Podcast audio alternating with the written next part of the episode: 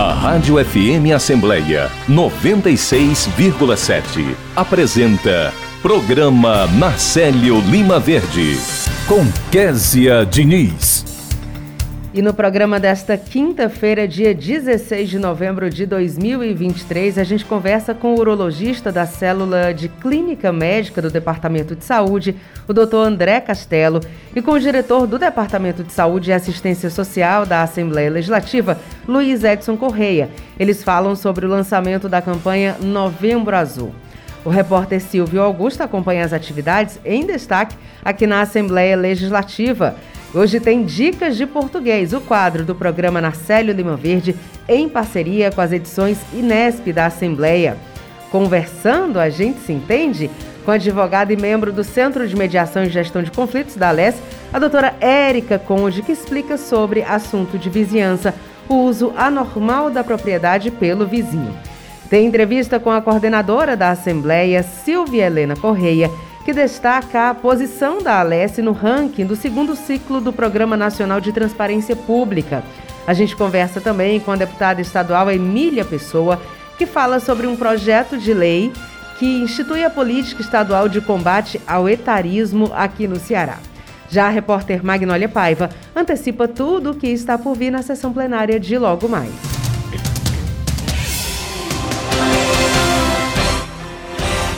Olá, eu sou Kézia Diniz e o programa Narcélio Lima Verde da sua Rádio FM Assembleia 96,7 já está no ar. Você pode acompanhar o nosso programa por meio do aplicativo Rádio FM Assembleia que está disponível para os celulares Android. Já para quem tem iPhone, é possível conferir o nosso programa pelo aplicativo Rádiosnet.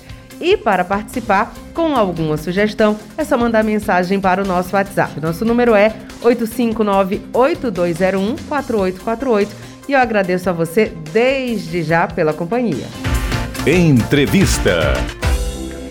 O segundo ciclo nacional de transparência pública mostrou que a Assembleia Legislativa aqui do nosso Ceará é a quinta casa legislativa estadual mais transparente do Brasil. E para destacar esse assunto, a gente está conversando com a controladora da Assembleia, a Silvia Helena Correia, a quem eu agradeço pela participação. Silvia, seja muito bem-vinda ao nosso programa. Bom dia.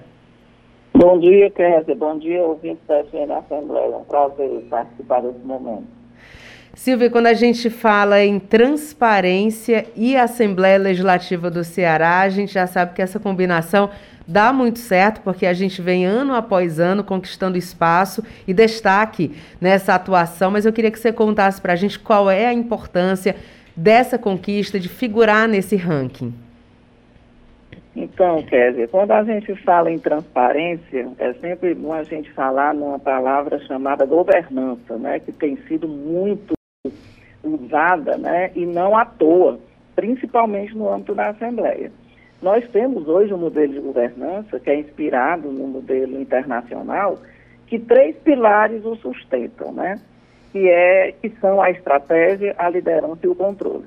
Quando a gente fala de estratégia, a gente tem lá a transparência como um dos projetos estratégicos do programa Assembleia 2030, que está aí sendo executado brilhantemente sob o patrocínio do presidente Evandro Leitão. Quando a gente fala de patrocínio, a gente fala de liderança. Então, a gente hoje tem né, uma liderança forte do presidente, de todos os parlamentares, né, dos servidores, gestores.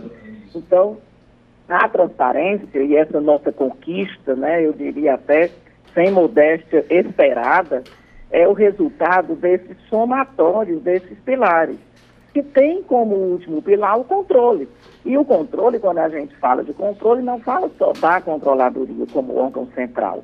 Nós somos uma locomotiva neste processo, mas isso é o resultado de um somatório de muitos esforços de todos os órgãos da Assembleia que diariamente né, alimentam os sistemas, as bases de dados com os registros da execução das ações e da despesa, das receitas, dos pagamentos e isso é jogado na rede mundial de computadores para todos os cidadãos terem acesso. Então, assim, é toda uma estrutura, né, que é um somatório de muitos esforços, com o patrocínio de um é, grande patrocinador, que é o presidente Evandro Leitão, dentro de toda uma estratégia que está definida. Então, foi nesse contexto que a gente lançou, em dezembro de 2021, a plataforma Assembleia Mais Transparente, que está aí colhendo esses frutos maravilhosos. Agora, Silvia, a gente tem também a questão da certificação ouro em transparência, e eu queria que você explicasse aqui para os nossos ouvintes o que é que significa. Pronto. Então, o que, que significa ter um selo ouro em transparência? Né? Primeiro, assim, dizer que nós já somos, desde maio, né, já por um outro avaliador, que foi a Transparência Internacional Brasil, que é uma instituição sem nenhum viés ideológico, né, nem partidário, nem político, que existe em mais de 120 países, e que ali já nos disse que nós estávamos entre as quatro mais transparentes. E agora a gente recebe o selo ouro da Associação dos Tribunais de Contas do Brasil, a TRICOM, né, que nos traz aí é, outros indicadores, outros requisitos, eu diria que até mais rigorosos do ponto de vista é, da questão de fiscalização. Então, enquanto a Transparência Internacional Brasil nos pontuou numa perspectiva é, de mais participação do cidadão, mais fortalecimento da democracia, essa é a abordagem deles, agora a Tricol vem com a abordagem mesmo mais legalista, mais fiscalizatória, que às vezes, quer dizer, para o ouvinte nos entender, traz até requisitos que são muito, muito próprios do Poder Executivo, que executa diretamente as políticas públicas. Mas mesmo assim, isso foi tão tão, tão é, importante para nós, que somos uma casa legislativa muito aberta e que atua muito em complementação às políticas públicas, isso é percebido pelo cidadão, que esses requisitos foram atendidos também pelo Poder Legislativo. Então, assim, a Assembleia, ela vem somar, né, eu diria, e vem ratificar né, uma, uma percepção correta de um órgão de fiscalização na medida que traz um selo ouro de qualidade. O selo ouro significa dizer que nós somos pontuados porque temos uma boa acessibilidade, porque demos transparência, damos transparência para aspectos relacionados, por exemplo, com despesas de diárias, com remuneração de servidor. Então, é transparência na veia, como a gente chama, né? não é uma transparência de faz de conta. E é por isso que a gente é, recebe essa, essa pontuação ouro e não tenho dúvida que em breve estaremos recebendo a pontuação diamante, né, que é o próximo e, e, e a pontuação máxima. É o nosso desafio que, se Deus quiser, nós vamos é, conquistar. A gente está conversando com a controladora aqui da Assembleia Legislativa, Silvia Helena Correia. Silvia, você falou nessa questão da, da, transparência na veia, né? Eu lembro que muitos anos atrás, quando se começou essa questão da transparência, portais, perdão, é, a gente tinha acesso, mas era difícil navegar em algum, alguns portais de transparência de governo, prefeituras, câmaras municipais, é, isso falando em âmbito nacional mesmo. Hoje, e a gente acessando aqui a, o portal da, da Assembleia Legislativa, é tudo muito mais fácil, intuitivo, é de fato é, um desejo não só, não é cumprir a lei, não é cumprir o que está posto, é realmente um desejo de que as pessoas tenham acesso, tenham acesso fácil. E essa percepção, ela faz toda a diferença, tanto para quem está trabalhando quanto para quem está buscando essa informação. Você sente isso também? Com certeza, Kézia. Eu, eu sempre gosto de voltar um pouquinho do tempo, né? A gente está aí há, há 20 anos na Assembleia e teve o privilégio de implantar a controladoria, que está fazendo 20 anos, em breve a gente vai falar sobre isso. E a gente percebe lá atrás, quando a Assembleia criou a primeira TV aberta, lá que vai fazer aí 18 anos. Então, assim, a gente já vem com um processo legislativo em tempo real na internet. Então, essa vontade de transparência, ela vem e ela é fortalecida, ela foi fortalecida recentemente por, por, ter, por ter sido é, compilada, eu diria, né, agregada numa única, numa única plataforma, que é a Assembleia Mais Transparente, e ter sido regulamentada. Tem um aspecto importante, né, que às vezes passa despercebido para o cidadão mas é importante, foi importantíssima a iniciativa do presidente Evandro de baixar uma resolução no plenário e baixar um ato normativo da mesa que deixa muito transparente para o cidadão como é que tudo isso acontece. Quem é responsável por quê, que dados são alimentados. Então, aquilo ali está posto no normativo, isso é muito importante. E tem um ponto, dizer, que eu não posso deixar de falar, é que hoje a Assembleia, a gente tem no Estado do Ceará uma rede estadual de controle interno da gestão pública. É uma rede que foi firmada em 2018 com, por um protocolo de intenção de todos os chefes de poder assessorados pelos controladores. E essa rede, ela pode ter partícipes dos municípios, e hoje nós congregamos a 75 partícipes.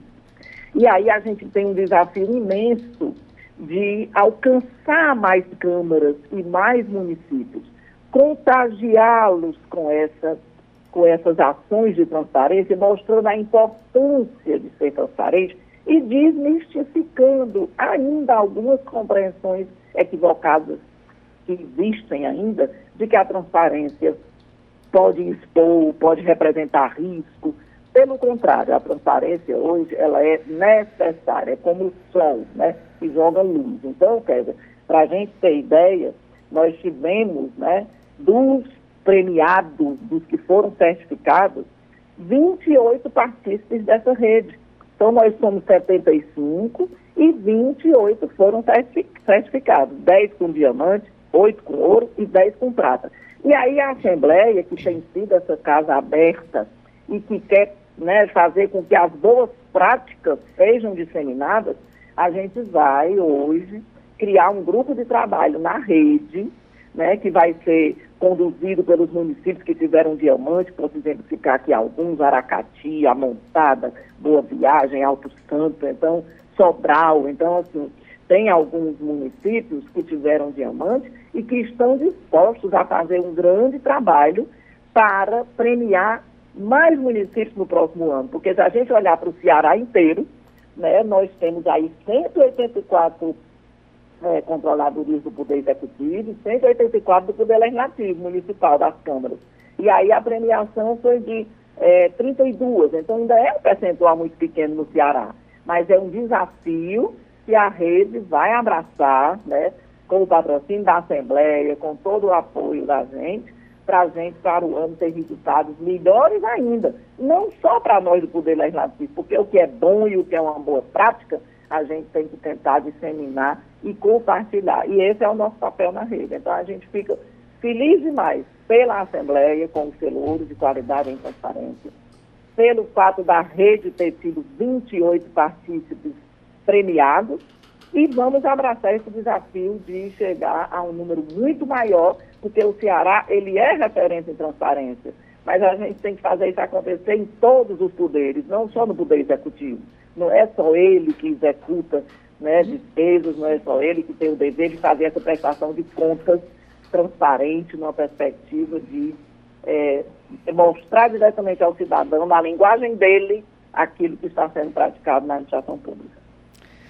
Ah, ótimo. A gente agradece muito a participação da Silvia Helena Corrêa, que é a controladora aqui da Assembleia Legislativa do Ceará, ela comentando para a gente sobre a transparência, né, e o segundo ciclo de Programa Nacional de Transparência Pública, que mostrou a Assembleia Legislativa do Ceará como a quinta casa legislativa estadual mais transparente do Brasil. Silvia, muito obrigada pela sua participação, parabéns pelo trabalho realizado e muito bom dia.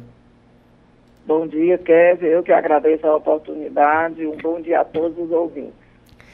E agora a gente segue aqui na Assembleia Legislativa conversando ao vivo com Silvio Augusto, que fala com a gente agora. Silvio, muito bom dia. Bom dia, Kézia. Bom dia a todos. Fortaleza vai ser a nona edição do Anseg Road, evento voltado para os gestores e proprietários de coworkings e escritórios compartilhados. O encontro acontece hoje e amanhã na sede do SEBRAE, que fica ali na Avenida Monsenhor Tabosa, número 777. Vamos conversar com o Glauber de Abreu, ele que é conselheiro da rede Cowork Ceará, vai dar mais detalhes sobre este encontro, explicar para a gente que é o Cowork, enfim, vai dar todos os detalhes sobre este evento que acontece hoje e amanhã. Bom dia. Bom dia. Bem, o Ansev Road é um evento nacional né, da Ansev, que a que é a Associação Nacional de Coworks e Escritórios Virtuais é, de forma nacional. E esse evento ocorre realmente em vários estados, né, com uma certa periodicidade, e Fortaleza está sediando essa edição agora. É, vão ser dois dias de evento. Hoje as pessoas de todo o Brasil vão conhecer vários espaços de coworking aqui da cidade, espaços que, em parceria com a Rede Coworking Ceará, que é a associação de coworks aqui do estado, que foi uma das primeiras associações na, é, dentro do Brasil também.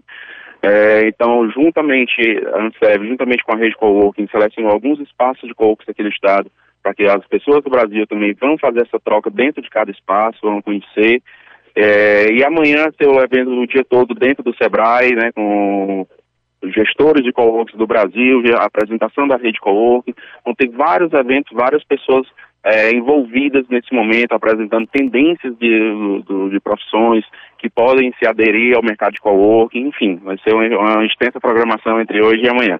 Para aqueles ouvintes do programa da Célima Verde, tão bem apresentado pela Kézia Diniz, é, que não sabe o que é o coworking. O que é o coworking hoje em Fortaleza, que é um mercado que eu sei que tem crescido há muito tempo, só você já tem 13 anos no mercado. Exatamente, né? Muita gente ainda não conhece a nomenclatura, é uma coisa nova para muita gente, mas é um, um, mercado que já vem há bastante tempo. Como eu disse, nós somos praticamente pioneiros aqui, já temos alguns passos um pouco mais de tempo, mas temos 13 anos no mercado. O COL são aqueles escritórios compartilhados, onde a gente tem toda uma infraestrutura para as pessoas trabalharem, seja fazer uma reunião, seja fazer usar como, como endereço fiscal da sua empresa mesmo, seja você precisar de um ambiente de trabalho corporativo, seja para fazer uma, uma, palestra, um workshop, nós temos auditório, sala de reunião, sala de treinamento, espaço de trabalho, tudo isso com toda a infraestrutura já inclusa, onde a pessoa não se preocupa com mais nada. Né? Temos serviço de recepção, secretariado básico, onde a pessoa realmente vai para produzir sem se preocupar com, com outras coisas. Esses espaços eles estão alugados por hora, por dia, por mês, como é que funciona? Sim, é, existem todas as modalidades, desde um plano fixo, realmente para que você queira fazer a, a sua, do nosso espaço, né, a sua empresa é fixa, como também temos essa modalidade de fazer por hora, por diária, é, planos, um pacote de horas onde a pessoa pode distribuir as horas que vão precisar durante todo o mês, enfim, então, e a gente tem essa gama de variedades de, de, de, de planos para que as pessoas se, se sintam flexíveis e, e possam aderir ao nosso mercado está bem mais barato que alugar uma sala, por exemplo. Com toda certeza sai bem mais barato e sem grandes preocupações. Qual vai ser a programação do encontro?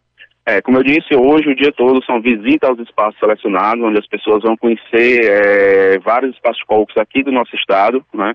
Como eu falei, esse, esse evento é um evento nacional, então já tem pessoas aqui que já chegaram desde ontem no grupo falando e tal. E hoje vai ser espaço de uma hora de visita aos espaços, com troca entre gestores, né, é, basicamente entre gestores de coworks. E amanhã vamos ter é, programação com a apresentação da rede, com a nossa diretora Nádia. Teremos a apresentação do, do Sustentabilidade Coworking com o André, que é o dono de um coworking aqui de Fortaleza também. O Joaquim Cartacho, né, que é o presidente do Sebrae, vai dar uma palestra sobre mercado do, novos mercados para dentro do de escritórios compartilhados. Enfim, uma, uma extensa programação amanhã durante o dia todo, fora a troca de realmente de plenário da ANSEV, é, onde os, vários gestores vão ter, vão ter pautas para conversarem e decidirem algumas modalidades para já o próximo ano. Muito obrigado. E conversamos com Glauber de Abreu, conselheiro da Rede Calvoco Ceará, falando sobre o encontro né, que é a nona edição né, da Anseg on the Road, que é voltado para agentes e proprietários de coworking e escritórios compartilhados, que acontece hoje e amanhã no Sebrae. A DFM Assembleia é com você no centro das discussões. Muito obrigada pela sua participação, Silvio Augusto. Agora 8 horas e 25 minutos. Pedro sabe tudo sobre rios. A Cachoeira da Cascaia vai dar lá na Groda da Laje. E o córrego? O córrego vai dar no Riacho da Lapinha, ué. E o dinheiro público? Ué, sou estranho, eu não sei não. Agora você fisgou, me pegou e eu ainda nada. Todo brasileiro precisa saber para onde vai o dinheiro dos seus impostos. Acesse o portal da Transparência e fiscalize. Dinheiro público é da nossa conta. Controladoria Geral da União. Governo Federal. Apoio Rádio FM Assembleia 96,7. Gonzagando. Quinta-feira, 8 da noite, comigo, Emília Barbosa. Você ouve Programa Narcélio Lima Verde, com Késia Diniz. Estamos de volta e os candidatos que fizeram as provas do Enem, o Exame Nacional do Ensino Médio deste ano, já podem consultar o gabarito oficial e os cadernos de questões. As informações estão disponíveis no portal do Instituto Nacional de Estudos e Pesquisas Educacionais Anísio Teixeira. Já o resultado final do Enem, aí sim com as notas de cada candidato, esse resultado será divulgado no dia 16 de janeiro do próximo ano, conforme o edital do exame na página do participante. Quem quiser solicitar a reaplicação da prova do Enem deverá fazer o pedido da página do participante, mas atenção, é só até sexta-feira, dia 17 de novembro, só até amanhã. As pessoas que faltaram por problemas logísticos, doenças infecto-contagiosas, tudo como prevê o edital, essas podem sim pedir e podem refazer essa prova nos dias 12 e 13 de dezembro. O mesmo vale para quem foi alocado em locais de prova com distância superior a 30 quilômetros da residência informada na inscrição. Lembrando que o Enem, o Exame Nacional do Ensino Médio, avalia o desempenho escolar dos estudantes ao término da educação básica e ele é considerado a principal porta de entrada para a educação superior aqui no nosso país, por meio do Sistema de Seleção Unificada, o SISU, e de iniciativas como o programa Universidade para Todos. Os resultados também serão utilizados como critério único ou complementar para os processos seletivos, além de servirem de parâmetro para o acesso a auxílios governamentais, como é o caso do Fundo de Financiamento Estudantil. Você que fez o Enem, a gente deseja muito sucesso para você. Agora, 8 horas e 28 minutos. Direito à educação. A educação é um direito de todos e dever do Estado, da família e da sociedade. O ensino fundamental é obrigatório e gratuito, com duração mínima de oito anos, e tem como objetivo a formação básica do cidadão. E você sabia que, para garantir este direito, as escolas públicas ou particulares são proibidas, por qualquer motivo, praticar determinados atos? Por exemplo, nenhuma escola pode reter documentos escolares dos alunos por falta de pagamento das mensalidades. Assim como também não podem proibir a realização de exames escolares e provas e impedir o aluno de frequentar as aulas. As escolas da rede pública são proibidas de recusar matrícula do aluno por falta de vagas. E se mesmo sabendo disso, um dia acontecer algum desses casos, não perca tempo. Procure imediatamente o Conselho Tutelar dos Direitos da Criança e do Adolescente de sua cidade. Apoio Rádio FM Assembleia 96,7. Vida e qualidade. A Assembleia Legislativa do Ceará, por meio do Departamento de Saúde e Assistência Social, lança nesta quinta-feira a campanha Novembro Azul. E para falar melhor sobre esse assunto, a gente recebe aqui nos nossos estúdios o nosso parceiro já de programa, ele que está sempre participando aqui do programa na Célio Lima Verde. Estou falando, claro, de Luiz Edson Correia, que é o diretor do Departamento de Saúde e Assistência Social aqui da Assembleia. Luiz Edson, muito bom dia. Bom Seja dia, muito Késia. Bom dia aos ouvintes da nossa Rádio FM Assembleia, né? E a todos que fazem essa brilhante rádio aqui, viu? E eu vou aproveitar a presença do Luiz Edson, já que ele é do Departamento de Saúde, para justificar novamente que eu estou usando máscara, né? Quem está vendo pelo YouTube já está vendo aqui o meu biquinho de pato azul, mas quem está ouvindo deve estar tá percebendo uma voz um pouco mais anasalada. Estou resfriada e, em respeito aos colegas, a gente está usando, eu estou usando máscara aqui, mas já fiz o teste, não é Covid, nada demais, é só realmente um resfriado. E a gente vai falar sobre essa campanha do Novembro Azul. Luiz Edson já deu bom dia aqui, mas a gente está recebendo também o médico urologista da célula de clínica médica do Departamento de Saúde, que é o doutor André Castelo. Doutor André, muito bom dia. Bom dia, bom dia a todos, bom dia aos ouvintes da rádio. Viu? É um prazer estar aqui hoje com vocês, conversar sobre esse assunto tão interessante, tão tão presente na vida dos homens e das mulheres. Das mulheres também. A gente que agradece, prazer é todo nosso. Luiz Edson, quem está chegando aqui na Assembleia Legislativa, se dirigindo ali para o hall principal, né? Sim. Já está vendo toda uma movimentação diferente, balãozinho azul, o pessoal do Departamento de Saúde ali todo muito animado, com material informativo. E esse é o pique da campanha, né? Passar informação, Isso. chamar a atenção das pessoas para esse momento especial. Isso, Kézia. A gente hoje é a abertura, né? É o lançamento da campanha durante esse, esse mês todinho de, de novembro, que é o Novembro Azul, que é o mês que foi escolhido, né? Em alusão ao combate ao câncer de próstata, que é o câncer que mais acomete aos homens. E como de costume, né, nós da, do Departamento de Saúde, dentro da nossa missão, que é prevenção e promoção da saúde, todo ano a gente realiza a nossa campanha né, de, de, do exame, junto com o Dr. André Castelo, que é uma referência né, aqui no estado do Ceará na área da urologia. E aqui nesse momento eu quero agradecer o nosso presidente Evandro Leitão por ter é, convidado em, e o doutor André hoje faz parte, é, é, do nosso corpo clínico do, do, da célula médica, né?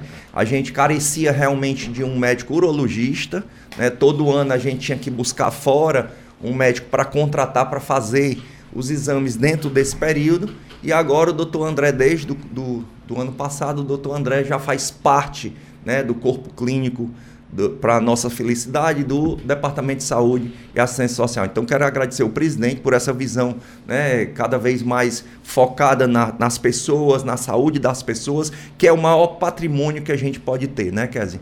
Então, a gente inicia hoje no hall né, com entrega de panfletos informativos, alerta, e aí ali a gente vai explicar aquele servidor que venha a nos procurar lá no departamento para agendar o seu exame de PSA e o exame do, do, de toque, né? Que precisa um, o doutor André vai explicar melhor, um complementa o outro, certo? Uhum.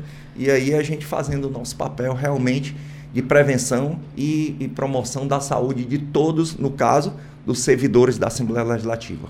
E é isso que eu queria perguntar para o doutor André, porque assim, doutor André, a gente sabe que historicamente, né, eu acho que ao longo dos anos, com informação, os homens foram entendendo melhor essa necessidade, tirando um pouco do, do preconceito. Pelo menos essa é a percepção que a gente tem é, acompanhando assim à distância. Mas é, muitos homens ficam se perguntando: não, eu posso fazer só o de sangue, só aquele exame lá do PSA, não vou fazer o outro exame, não quero e tal. Mas, como o Luiz Edson disse, um complementa o outro, é importante. Queria que o senhor falasse, até para pro, os homens que estão acompanhando aqui o nosso programa, falasse sobre essa importância de ter esse exame clínico, né? E ter também o, o PSA. Certo. É, muito bem, foi muito bem dito aqui. São exames totalmente complementares. Um não pode né, independer do outro, tá certo? A gente utiliza os dois, que são as duas maiores armas que nós temos para tentar diagnosticar uma doença maligna é, muito prevalente na população masculina. Né? É, eu já havia dito aqui em outra ocasião, é uma doença que a cada sete homens um vai ter. Né? Então é muito comum na população masculina. E assim, nenhum desses exames seria o ideal, certo? Mas são os melhores ainda hoje usados, os melhores exames para a gente dar esse diagnóstico. Né? Porque hoje, assim, baseado na alteração de um ou na do outro, ou de ambos, a gente parte para um aprofundamento do diagnóstico e até chegar à conclusão final.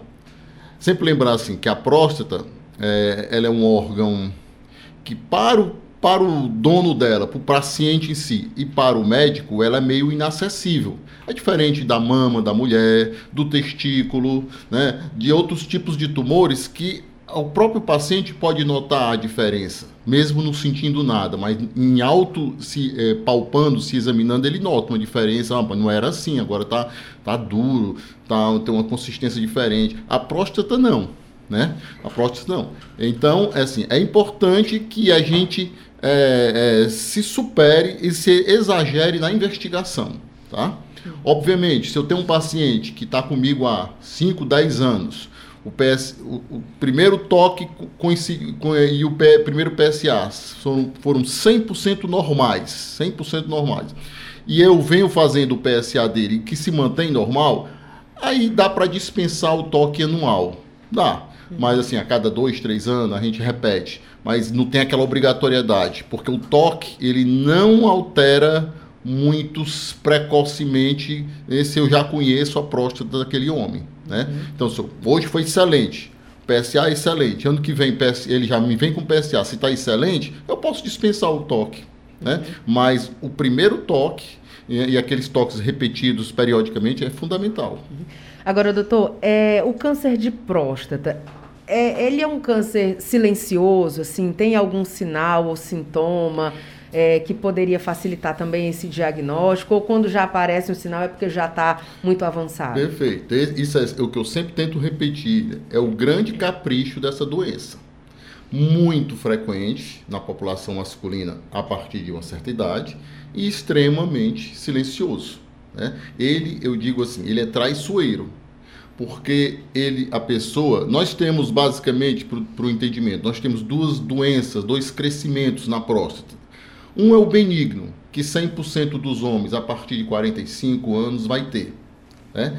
É esse tumor benigno que chamamos de hiperplasia prostática benigna. Basta o homem ser homem desde a adolescência, ou seja, ter hormônio masculino e estar no processo de envelhecimento que ele vai ter. Todos nós aqui temos, tá uhum. certo? É, 30%, 40% desses homens que têm o tumor benigno vão é, vão reclamar ou vão apresentar algum desconforto da maneira de urinar. Mas eu não urino mais tão bem como era antes e tal. Pode até culminar com a privação total de urina, que a gente chama retenção urinária aguda, que é uma dor desesperadora. Uhum. Quem faz isso, em geral, é o tumor benigno.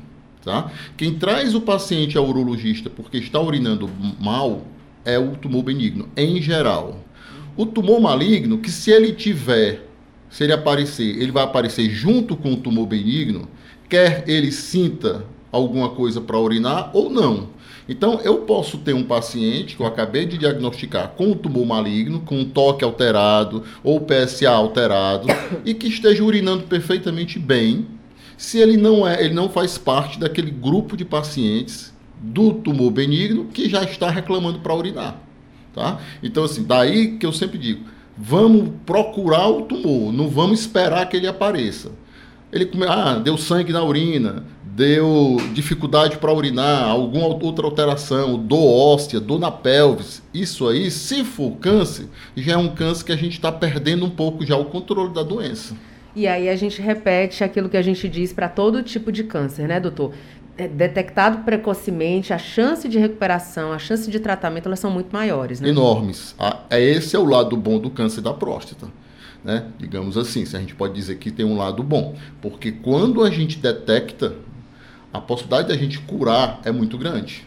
Né? Com os recursos que se tem, principalmente na base da cirurgia, hoje também da radioterapia, a gente consegue curar. Quantos pacientes a gente acompanha aí de muitos anos já? Uhum bem e tem armas para isso a partir, de, a partir de cada momento da fase do tumor que a gente faz o diagnóstico. E o tratamento, normalmente ele é cirúrgico, acompanhado de radioterapia, quimioterapia? Como é que funciona o tratamento? Basicamente, a gente divide é, em, dois, em duas fases da doença. A melhor fase é quando a doença está confinada à próstata, localizada na próstata. A gente descobriu por conta desses rastreios, dessas campanhas, desse nível de orientação da, do paciente que vai procurar o urologista, mesmo que não seja no novembro, né? Uhum. Aumenta muito a procura no novembro, mas essa, essa coisa para a gente que faz ambulatório, consultório há muitos anos, é, é uma procura continuada, né? E tem que ser. Então, assim, é, quando a doença é descoberta como a gente chama, órgão confinado, localizada, a gente tem que propor um tratamento que vise, né, que objetive a cura, tá? A cura. A melhor maneira de tratar com esse objetivo, ela é a cirurgia e, em alguns casos, para quem não pode mais se operar ou para quem se recusa terminantemente se submeter a uma cirurgia, a radioterapia também tem bons resultados. Né? Tem até alguns casos que aí a, a, discussão ia ser mais extensa, que a gente chama um tratamento curativo também de é, chama vigilância ativa. Eu achar que aquele tumor é muito, muito pouquinho, muito indolente, muito não vai não vai mexer muito com a qualidade de vida daquele paciente e eu ficar acompanhando ativamente. O que é que eu ativamente? Ele se comprometer de vir ao consultório sempre, de a gente estar tá fazendo repetidas, repetidamente exames para ver se esse tumor continua muito indolente, muito pouquinho, muito muito muito indefeso. Se, ele, se, ele, se ele, a gente notar qualquer grau de progressão, a gente intervém, por isso que é ativo. Ativamente a gente intervém. Mas basicamente o que é importante? Cirurgia e radioterapia para o tratamento, é, para o tratamento do câncer localizado. Para o câncer mais agressivo, a gente pode combinar radioterapia e ou cirurgia com hormonioterapia. Na verdade, não é que eu vou dar hormônio, eu vou bloquear o hormônio do homem, que é a testosterona. A testosterona, numa fase é, inicial da doença, é, é, é o tumor é hormônio dependente. Ele precisa da nossa testosterona é, para se alimentar, digamos assim. Então, é, a gente faz alguns tratamentos, hoje a base, principalmente a base de injeção, no passado ainda peguei muito isso, e ainda se faz um pouco hoje, é, mas se fazia muito orquiectomia, retirava os dois testículos. Eu fazia uma privação total do paciente, no, no, no, organismo do paciente do hormônio testosterona, que 98% vem do te, dos testículos. Né? Então, fazia uma privação. Hoje a gente tem injeções que faz o que a gente chama castração química, com injeção trimestral, tá certo? A gente está conversando com o doutor André Castelo, que é urologista da célula de clínica médica do Departamento de Saúde. Luiz Edson, eu vou já já pedir para você fazer o convite para os servidores né, sim, se, sim. se consultarem também, mas deixa eu aproveitar aqui o doutor André Castelo, né? Essa referência. Eu tenho uma que pergunta para o doutor André Castelo também, porque me perguntaram ali fora. Então, eu, vamos pode ser uma Pode ser uma, uma comum de que muita gente está com essa dúvida, né? Eu, o doutor André Castelo estava falando da questão do hormônio masculino, da testosterona. Hum. E assim, doutor André, é, eu queria saber se tem alguma relação. Hoje a gente vê muita gente que vai para academia, muitos homens, usando suplementos, né? Uhum. Às vezes não sabe nem exatamente para que é, não foi o nutricionista que passou, não foi o nutrólogo que passou, vai porque o amigo está tomando, enfim. E aquilo ali, em alguns casos, tem a testosterona.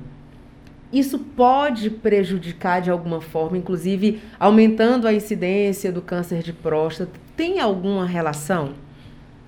É, pergunta importantíssima. Essa é a nossa grande briga a nível de Sociedade Brasileira de Urologia contra essa prática.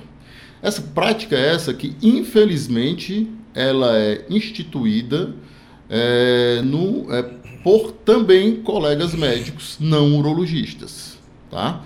Quando você falou aí alguns nutrólogos, alguns nutricionistas que embora não médico, mas eles atendem o doente nesse nível porque pedem uma quantidade enorme de exames e como os nutricionistas, eu estou falando no plano de consultório, os nutricionistas não não não não têm o plano, atendem particular, o doente vem com a gente com a Rapaz, para que tanto exame? Enfim, mas boa parte desses suplementos não só contém testosterona, como muitas vezes é feito a reposição de testosterona, naquela coisa do culto ao corpo. Isso, a principal função da testosterona no nosso organismo é síntese de proteína. Onde a gente tem mais proteína é no músculo. Então tem muitas mulheres que vocês vê per corpo escultural perfeito e tem muitos homens, principalmente, que fazem uso da substância, tá certo? Antes de, de chegar no nível de, de, na população masculina, disso interferir na questão próstata, câncer de próstata, é, ela interfere no homem mais jovem em outros aspectos. Esse vai deixar esse homem infértil. Como é que o testículo vai produzir se ele já está recebendo de fora? Isso vai levar a uma atrofia testicular. Tá? Mais na frente, quando esse cara tiver bem de vida, casado, com um corpozão bonito e tal, ele quiser estar tá tendo filho, ele vai lá, doutor, por que, que eu não consigo engravidar minha parceira? Os testículos atrofiaram.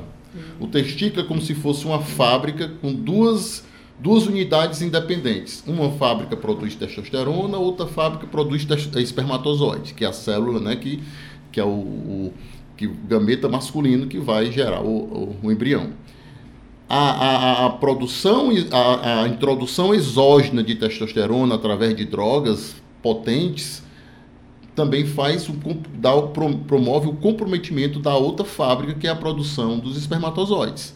E outras vezes a gente faz, a gente faz muita reposição de testosterona hoje em homem, baseado em critérios rigorosíssimos e principalmente dentro de uma posologia extremamente é, pausada, recomendada, né, tal. Eles fazem o que a gente faz ah, muitas vezes. Eu já peguei semana passada mesmo, uma injeção a cada três meses, como a gente faz. Eu vejo fez para um paciente meu, que foi no nutrólogo, que tem câncer de próstata operado por mim. Faz uma vez por mês, uma vez a cada 15 dias. Eu disse, rapaz, isso é a mesma coisa eu estar tá botando é, gasolina num foguinho que está começando.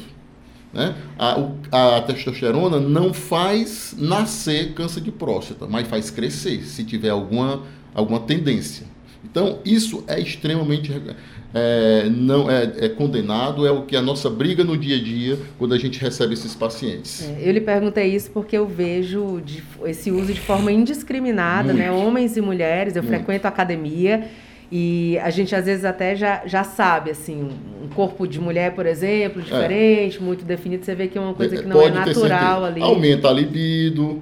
também daquela mulher, dá a definição do corpo. Né? Eu tenho uma pessoa muito ligada a mim, diz, André, por enquanto não estou preocupado a isso, eu tenho é culto ao meu corpo, sexo masculino. Sim. Rapaz, mas você um dia, até estudo, terminando faculdade, você um dia vai querer ser pai. Pensa nisso. André, nunca ninguém tinha me alertado contra isso. É um caso, vai. Não, não adianta você ter essa musculatura toda.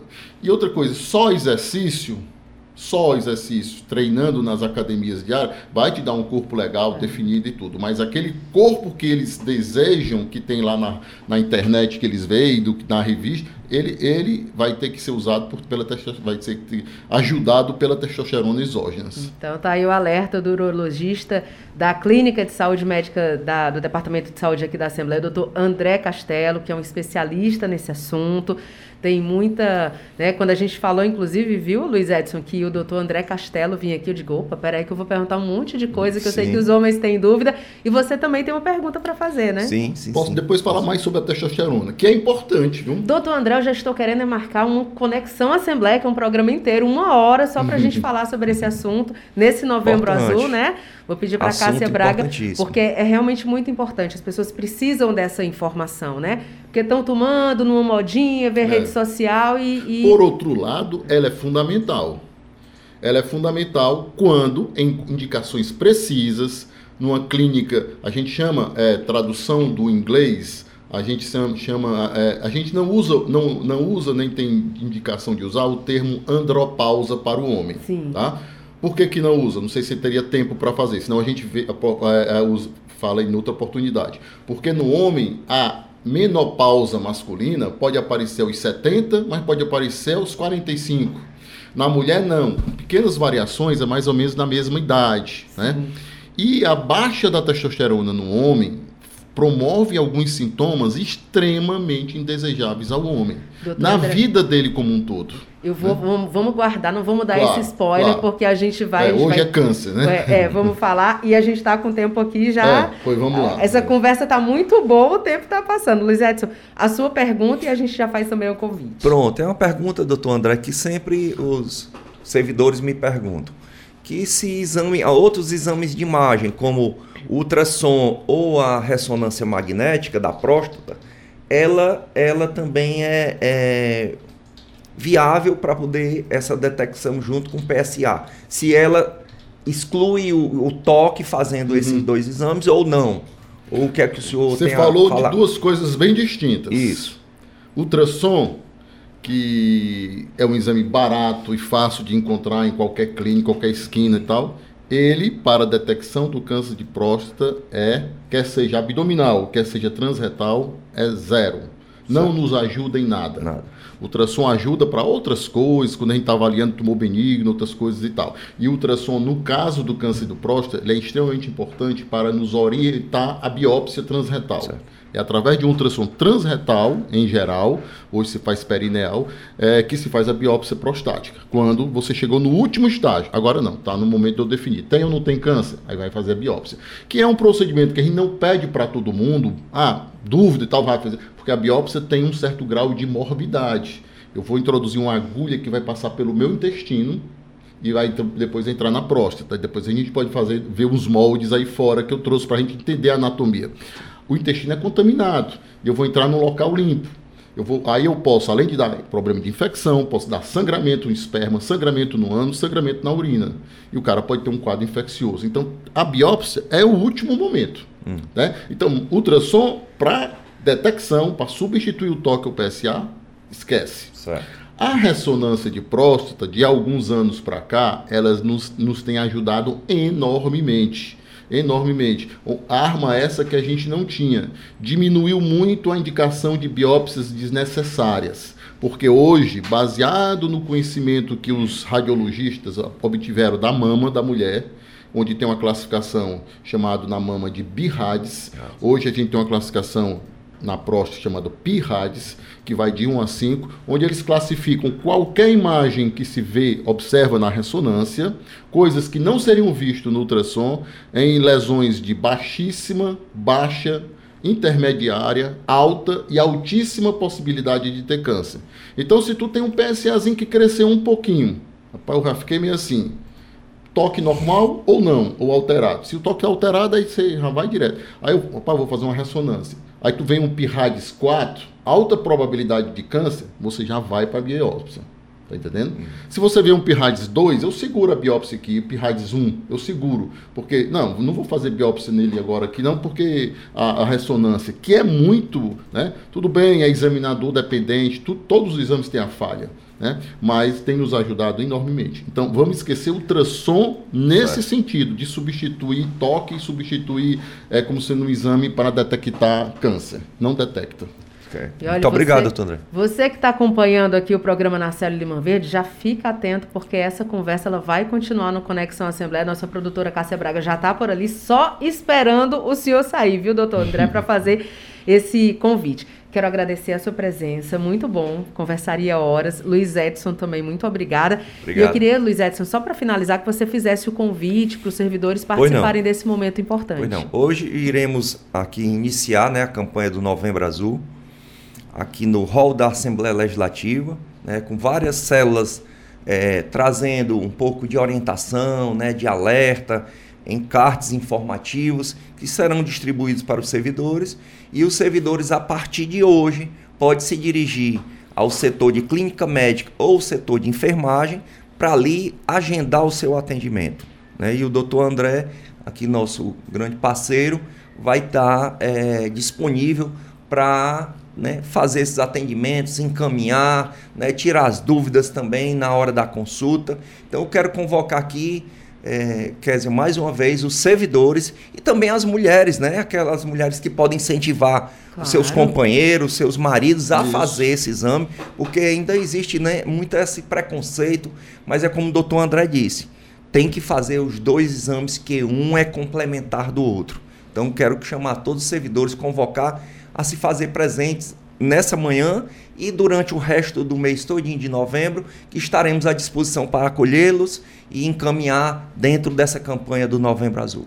Luiz Edson Correia, que é diretor do Departamento de Saúde e Assistência Social da Assembleia Legislativa, e o doutor André Castelo, médico urologista da Célula de Clínica Médica do Departamento de Saúde. Muito obrigada pela presença de vocês. Nós que agradecemos. E até a próxima, né? Ah, Obrigado, Kézia. Agora 8 horas e 54 minutos. Homem não chora e não tem medo de nada. Porra, já ouvi isso quantas vezes. Claro que tem medo, eu sou homem e a minha coragem é saber, admitir que eu tenho esse medo. Eu me cuido, faço atividade física, qualquer alteração da urina, sangue na urina, eu corro para o médico. Não tenho vergonha nenhuma de admitir isso, porque eu quero ter saúde por muito tempo para cuidar da minha mulher, do meu filho. Aliás, esse é o homem que eu proponho para mim. Quer mais que isso, velho? Bora lá! Homem que se cuida não perde o melhor da vida. Política Nacional da Saúde do Homem. Apoio Rádio FM Assembleia 96,7. Conversando, a gente se entende quadro de hoje, a advogada e membro do Centro de Mediação e Gestão de Conflitos da Alessia, a doutora Érica Conde, detalha. Assunto de vizinhança, o uso anormal da propriedade pelo vizinho. Doutora Érica, muito bom dia, seja bem-vinda. Bom dia, bom dia a todos. Doutora Érica, anormal. Anormal a gente já fica assim, né? Como assim, Bial? Como é que a gente pode definir? O que, é que a senhora destaca sobre esse assunto? Então, o uso anormal da propriedade, ele precisa ser observado se há um desrespeito né, à saúde, à segurança ou ao sossego da vizinhança. Um exemplo são aqueles terrenos que ficam abandonados, os terrenos baldios, as obras inacabadas. E aí, quando essas pessoas procuram o poder público, seja através do judiciário ou até mesmo do legislativo, principalmente dentro do judiciário, nós costumamos chamar essa ação de uma ação infecto. Que o que é que significa? Está algo infectado, algo que traz ali um prejuízo, principalmente para essas ações onde essas obras ficam inacabadas e ali pode ser um local de depósito para doenças, como por exemplo a dengue, ou até mesmo como algum outro tipo de animal, abrigo para a, as pessoas que acabam fugindo, cometendo crimes, então elas acabam se escondendo dentro desses locais, essas obras inacabadas. É, pode estar ali caindo algumas coisas e, e, e, materiais, restos de construção, e isso também prejudicar a, a, segurança né? e também a saúde daqueles que transitam ali pelo bairro ou até mesmo pela rua ou pela casa né? do, do vizinho ao lado, que esse prédio ou essa construção que foi, que está inacabada, possa também cair nessa, nessa outra propriedade. Então é necessário observar se está sendo descumprido, né? Se a saúde, a segurança ou o sossego de, dessa vizinhança está sendo prejudicada. Agora, doutora Érica, no caso de isso está sendo prejudicado, né? É, a pessoa tem que fazer o primeiro contato, né? Tem que tentar um diálogo e, em caso de não haver diálogo, isso pode parar, inclusive, na justiça. Mas antes, a gente pode tentar uma mediação. Certamente. É, nesses casos de obras inacabadas, desses terren esses terrenos é, baldios, é pouco provável se encontra ali o proprietário. É. Né? Não se encontrando, o se tendo conhecimento do proprietário, se consegue a mediação, porque nós precisamos enviar uma carta convite, convidá-lo. Então a gente precisa minimamente do endereço desse proprietário para a gente tentar uma mediação aqui no centro de mediação. Né? É, não sendo possível, aí sim tem que acionar o poder público ou através da defensoria pública, né? Ou se você puder e tiver um advogado que possa estar lhe orientando e lhe conduzindo durante o caso. Doutora Érica, seu tempinho tá acelerado, que eu sei que a senhora tem compromisso, a gente também está com horário apertado, mas eu queria que a senhora deixasse sempre aquele convite e falasse para os nossos ouvintes do caminho que as pessoas podem fazer para ter acesso ao centro de mediação. Então, nós ficamos aqui na Pontes Vieira, né, no anexo 3, no terceiro andar, e também vou deixar o nosso telefone de contato, que nós temos também o WhatsApp através desse número. É o 981 32 7434. 981 32 7434. Doutora Érica Conde falando aqui sobre assuntos que interessam para você, ela que participa da gente, é, participa com a gente no quadro Conversando, a gente se entende, falando sobre o Centro de Mediação e Gestão de Conflitos da Alesse. Doutora Érica, muito obrigada pela sua participação e até a próxima. Eu que agradeço. Até a próxima. Um bom dia a todos. Bom dia. Agora 8 horas e 59 minutos. Direito da criança. Direito do idoso Direito do consumidor. Direito das vítimas de violência. Direito à igualdade. Direito à liberdade. Direito a ter direito. A assistência jurídica integral e gratuita é um direito de todos e um dever do Estado. Procure a Defensoria Pública. Apoio Rádio FM Assembleia 96,7. Sinatra e amigos. É sábado, 18 horas. Comigo, Renato Abreu. Conto com você. Entrevista. Tramita aqui na Assembleia Legislativa um projeto de lei que institui a política estadual de combate ao etarismo no Ceará. E para falar mais sobre esse assunto, a gente vai conversar agora com a deputada estadual, autora do projeto, a deputada Emília Pessoa, a quem eu agradeço pela participação. Deputada, seja muito bem-vinda. Bom dia. Bom dia, bom dia, Kézia e toda a sua equipe, todos os ouvintes. É sempre uma satisfação, viu, estar aqui com vocês. Satisfação é toda nossa, deputada. Eu queria que a senhora falasse um pouco sobre esse projeto, né, que é tão importante e atual, inclusive. A gente tem falado mais sobre esse assunto e o combate ao etarismo é uma pauta que está na pauta do dia, vamos dizer assim, né? Com certeza, e precisa ser movimentado uma sociedade como um todo, já que esse problema, Kézia, é quase um problema cultural.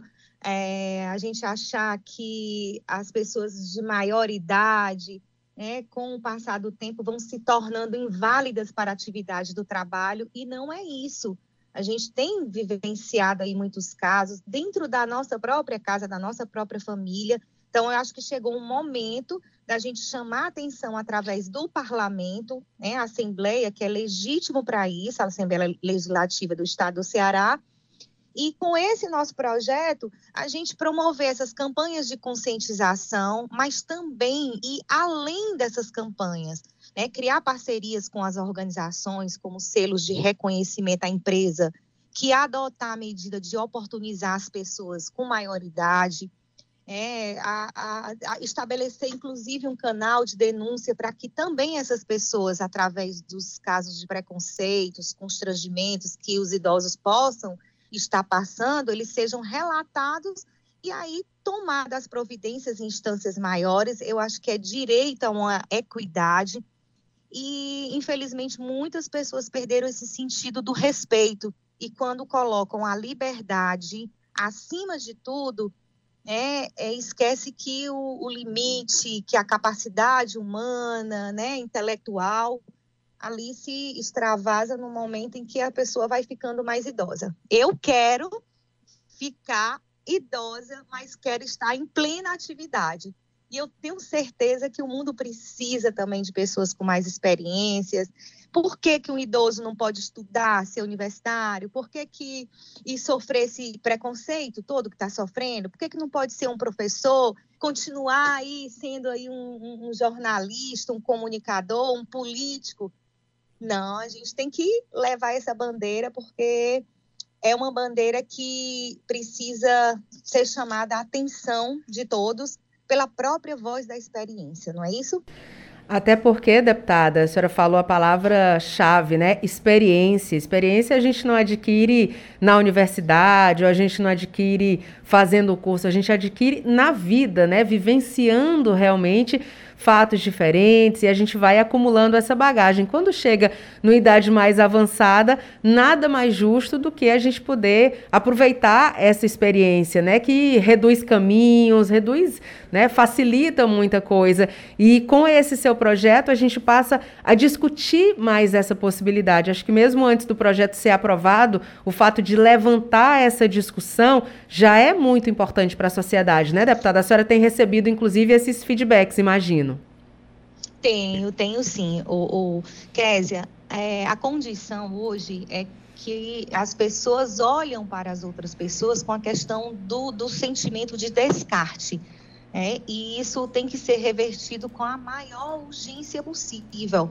E, e, quando a gente traz isso daí à tona, né, fazendo isso se tornar um, um, instrumento legítimo, né, um projeto de lei com esse anseio de se tornar lei, é a questão da própria valorização, é, é da condição de criar políticas públicas, mas também políticas, empresas, organizações privadas que garantam a equidade da, da oportunidade, o respeito independente da idade, e a gente trabalhou muito com a questão também da deficiência. Nós estamos sentindo que muitas pessoas estão adoecendo porque chega numa determinada idade e eu não vou muito longe não. Eu vou eu vou ainda de 50 anos, 50 50 anos, vai tentar conseguir aí um emprego com 50 anos para poder você ver já a dificuldade do mercado de trabalho. É, então, assim, é, eu acredito que se a gente conseguir reverter isso, fazer com que se torne lei, e mudar um pouco essa cultura, nós vamos combater essa discriminação, esse preconceito que naturalmente se dá no processo do achismo, né? Que a partir dessa idade, que já começa a idade com 50 anos, 50, 60 anos, eu me sinto flor, na flor da idade, né? Mas sei da dificuldade para você entrar no mercado de trabalho. Então, assim, o processo do achismo da invalidade humana, por conta da idade, ele tem que ser banido. Banido. E a, hoje, com todas as doenças, com todas as problemáticas é, psíquicas, mental que a gente está vivendo nesse mundo, é uma forma também da gente tratar as pessoas e, e, e ter um, um impacto menor nas redes de saúde, principalmente saúde pública. Deputada estadual Emília Pessoa conversando com a gente, ela que é autora do projeto de lei que institui a política estadual de combate ao etarismo aqui no Ceará. Deputada, quero agradecer muito a sua participação e fico o convite para da próxima vez a gente ter esse encontro aqui no estúdio também, tá, deputada? Bom dia. Com certeza, viu? Um bom dia e um beijo a todos vocês, viu? Agora, 9 horas e 6 minutos.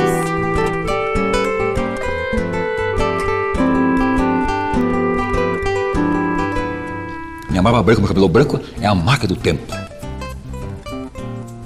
E é tão bom ser velho. Eu adoro ser velho. Mas tenho um coração muito jovem. Então é muito importante hoje nós abordarmos a terceira idade. Falar sobre eles. Essas pessoas são tão importantes. São pessoas de muitas experiências, tem uma vivência muito grande. Apoio Rádio FM Assembleia 96,7. Você ouve Programa Narcélio Lima Verde, com Késia Diniz. E vamos à dica de português de hoje? Acompanhe o quadro do programa Narcélio Lima Verde em parceria com as edições Inesp da Assembleia. Edições Inesp. Dicas de português. Olá, sou a professora Sandra Mesquita, das edições Inesp da Assembleia Legislativa do Estado do Ceará. E a nossa dica da língua portuguesa de hoje é qual a forma correta, supérfluo ou supérfluo. O adjetivo supérfluo ou supérflua refere-se a alguma coisa que é desnecessária dispensável, descartável ou inútil. Gastei parte do meu dinheiro em comprar supérfluas. A sabedoria da natureza é tal que não produz nada de supérfluo ou inútil. O termo supérfluo é incorreto. Até a próxima Dicas de Português das edições Inesp. Muito bem, tá então. E agora, oito, aliás, nove horas e oito minutos, e a gente vai conversar com Magnólia Paiva, que já está aqui nos nossos estúdios. Magnálio, Magnália, olha, Magnólia. Não sei se eu gostei de Magnália. Martinália também, Isso, né? É, Lembrei mas disso. Magnólia tá melhor. Magnólia é mais bonito, gostei também. Magnólia, bom dia. Bom dia, Késia Diniz. Bom dia a todos. Destacando hoje alguns projetos que devem ser lidos em plenário daqui a pouco. A começar pelo do deputado de Assis Diniz, que considera patrimônio cultural e material do Estado do Ceará a exposição agropecuária e industrial do Estado do Ceará a Expoesse. Ele também tem outro deputado ou outro projeto nesse mesmo sentido que torna a Expocrato também como patrimônio cultural e material do estado do Ceará. O do projeto, o do deputado, e eu tô trocando projeto com deputado, viu? Tá, mas vamos lá. Eu troquei O- Magnólia por Martinália, tá, tá tudo bem. O do deputado Guilherme Bismarck determina a destinação de uma sala reservada para atender crianças e adolescentes vítimas de violência em todas as sedes da perícia forense do estado do Ceará. Quero destacar também projeto da deputada Larissa Gaspar, que dispõe sobre a implantação da Casa de Apoio aos Artistas para ajudar pessoas que exercem ou tenham exercido trabalhos artísticos e culturais, além de incentivar o desenvolvimento dessas atividades. Outro da deputada. Legal, né? Muito bom. Tem muitos artistas famosos cearenses, como Belchior, Ednardo, Fagner, mas tem muitos outros que precisam e muito desse com apoio, né, certeza, né, Kézia? Com certeza. Outro da deputada Larissa Gaspar, que eu destaco, é o que dispõe sobre a criação do Centro de Atendimento Especializado às pessoas com transtorno do espectro autista. Isso na região central do estado do Ceará, com sede no município de Quixadá. E olha, aprovado então esse projeto e criando esse esse centro vai beneficiar muitas, eu penso até nas mães que precisam de apoio com seus filhos que têm esse transtorno. Com certeza. Magnólia, você já tem a ordem dos oradores inscritos? Sim, estão. A ordem está aqui na minha mão. Vamos começar hoje o primeiro expediente com o deputado Antônio Granja depois, o deputado Carmelo Neto, doutora Silvana, Luana Ribeiro, de Assis Diniz e Sargento Reginaldo. Muito bem, Magnólia Paiva. Muito obrigada pela é sua só. participação. Bom final de semana. Sou eu né? quem agradece. Hoje é, é quinta-feira. Bom final de semana. Próxima semana, Teran de volta. Muito bem. E amanhã tem Teran no terceiro expediente. Isso. Nossa audiência para ele já está garantida, né? Com certeza. Essa foi Magnólia Paiva. E assim nós chegamos ao final do programa na série Lima Verde de hoje. Você acompanhou a entrevista com o urologista da célula da Clínica Médica do Departamento de Saúde, Dr. André Castelo, e com o diretor do Departamento de Saúde e Assistência Social da Assembleia, Luiz Edson Correia. Recebemos também a advogada e membro do Centro de Mediação e Gestão de Conflitos da Alessa, a doutora Érica Conde. Conversamos ainda com a deputada estadual Emília Pessoa e com a controladora da Assembleia, Silvia Helena Correia. Os repórteres Silvio Augusto e Magnólia Paiva acompanharam os principais acontecimentos aqui na Assembleia. E além de mim, Kézia Diniz, a equipe do programa Narcélio Lima Verde reúne na coordenação Laiana Vasconcelos, repórteres Silvio Augusto e Magnólia Paiva, direção multimídia Rodrigo Lima e Márcio Medeiros, operação multimídia César Moreira, redes sociais Vanessa Cordeiro, a coordenação de programação é de Ronaldo César e Daciana Campos é a gerente geral da Rádio FM Assembleia. Para participar do programa enviando algum comentário ou sugestão, anote o número do nosso WhatsApp: 859-8201-4848. Programa Narcélio Lima Verde fica por aqui. A gente volta a se encontrar na próxima terça-feira. Mas não esqueça que na segunda-feira tem Conexão Assembleia. A gente se encontra aqui na Rádio FM Assembleia 96,7 às 8 horas da manhã, com entrevista super especial para você. E às 8 e meia da noite, nosso encontro é na TV Assembleia. Eu fico na expectativa de ter a sua companhia. Até lá. Tchau.